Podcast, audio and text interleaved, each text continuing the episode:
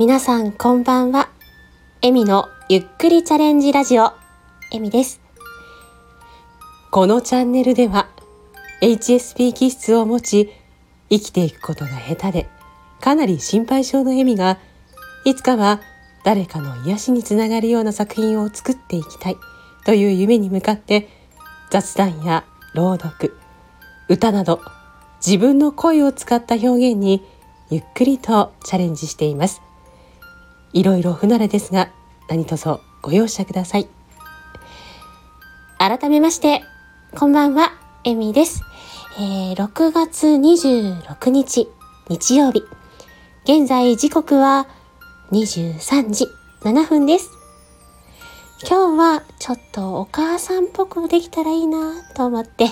冒頭の挨拶をしてみました。いかがでしたでしょうか、皆さんいかがお過ごしでしたか？私はですねあのー、最近すごく暑いですよね。で私あのー、接客業なんですけどあのー、お店の構造上なかなかねエアコンが効きづらい店舗なんですよ。暑くて。なんかね、エアコン入れてるのにすっごく暑くて、これ溶けるって思いながら、多分半分ぐらい溶けながら 接客してました。ねえ皆さんのところは暑かったですか？この時間、少しでものんびり、ゆっくりと聞いていただけたら嬉しいです。さて、今日のお話なんですけれども、今日も雑談していこうと思うんですが、今日はですね、あの、ちょっと私、中学校時代に百人一首部だったんですよ。それでね、ちょっと思い出したので、そのお話しようかなと思っています。なんかさっきからうちの子が泣いてる音が入ってる気がするんですけども はいと百人一首部って言ってもですねあのちはやふるみたいな競技かるたの世界では全くなくてですね。もう週に1回集まって、えー、ゆるゆるとみんなで百人一首やって雑談して帰るみたいな ゆるい部活だったんですけども百人一首ってあの、まあ、平安時代から鎌倉時代くらいのあの100人の一つずつの歌を合わせてカルタにしているものなんですけどあの、まあ、有名なのは小倉百人一首なんていうのがね有名なんですが決まり字っていうものがあるんですよ。あのその文字まで聞けたらあの下の句の札が取れるっていうのがですね。で一般的に有名なのが娘ふさほせっていう文字なんですけども、あの、一文字で取れる。最初の一文字でもう下の句の札が決まってしまうっていう札がむから始まるもの、すから始まるものっていうのがあって、それぞれ頭文字を取って、娘ふさほせって言うんですね。で、それを覚えておくと、最初のむって言ったら、村雨のだったかなで、下の句が切り立ち上るだったと思うんで、すぐその切り立ち上るをパッて取れるっていうのがあるんですよね。で、すは墨の絵のだったかな。で、夢の通い字だったと思うので、湯の札をすぐ取れるね。で、目は巡り相手だったと思います。で、そんな感じですぐ下の句が取れるっていう札の、うん、有名なやつが娘ふさほせっていうのがあるんですけども、その他にも、それぞれ、あの自分の得意句っていうのがあったんですね。まあ好きな句っていう感じですかね。で私も好きな句が2句ぐらいあってで当時ね中学生の女の子好きな句なのでちょっとね恋愛の句なんですけど 大体ねその句を好きな子は多くてまあ取り合いになっちゃうんですけど私の好きな句がシノブレドっていう句なんですね。シノブレド、色に入れりけり我が恋は、物や思うと人の問うまでっていう句なんですけど、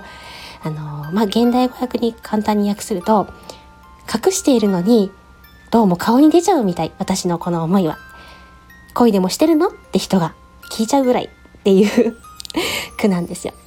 で、その句と、あと、玉のよっていう句ですね。玉のよ、絶えなば絶えね、ながらえば、忍ぶることの弱りもぞするっていう句なんですけど、これも簡単に現代語訳すると、私の命を耐えるなら耐えてしまえ。生きながらえたら、この気持ちを隠している力が弱くなってしまうかもしれないから。っていう句なんですよ。結構ね、あのー、ストレートな表現ですよね。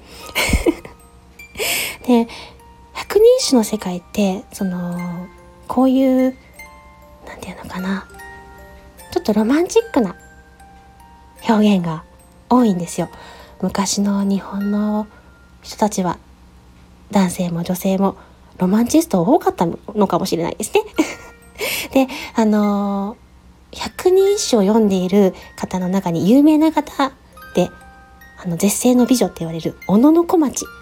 さんがいるんですけど、カルタもね、ちゃんと作ってあって、小野小町さん、後ろ姿なんですよ。顔わからないんです。ただ、あの、平安時代の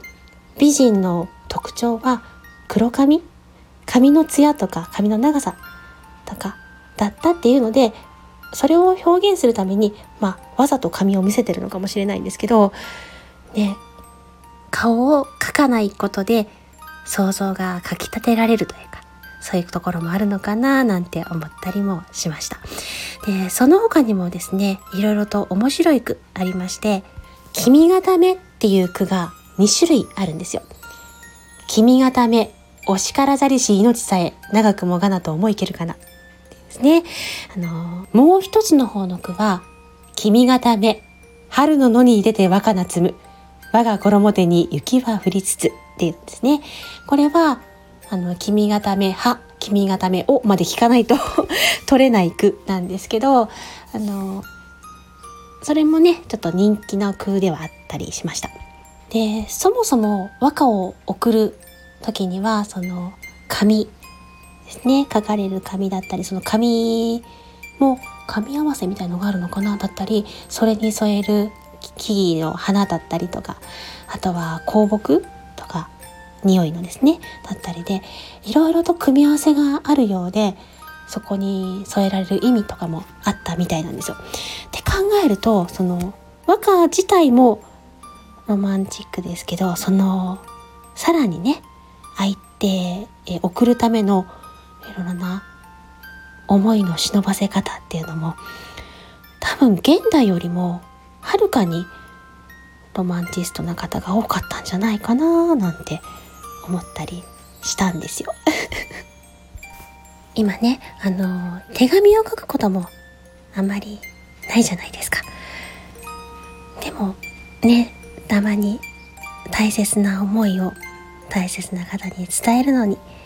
手紙を書いてみるのもいいかもしれないですね。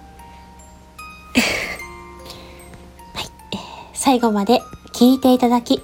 ありがとうございました。この放送が少しでも皆さんの笑顔につながればとてもとても嬉しいです。よろしければまた聞きにいらしてくださいね。では、またね。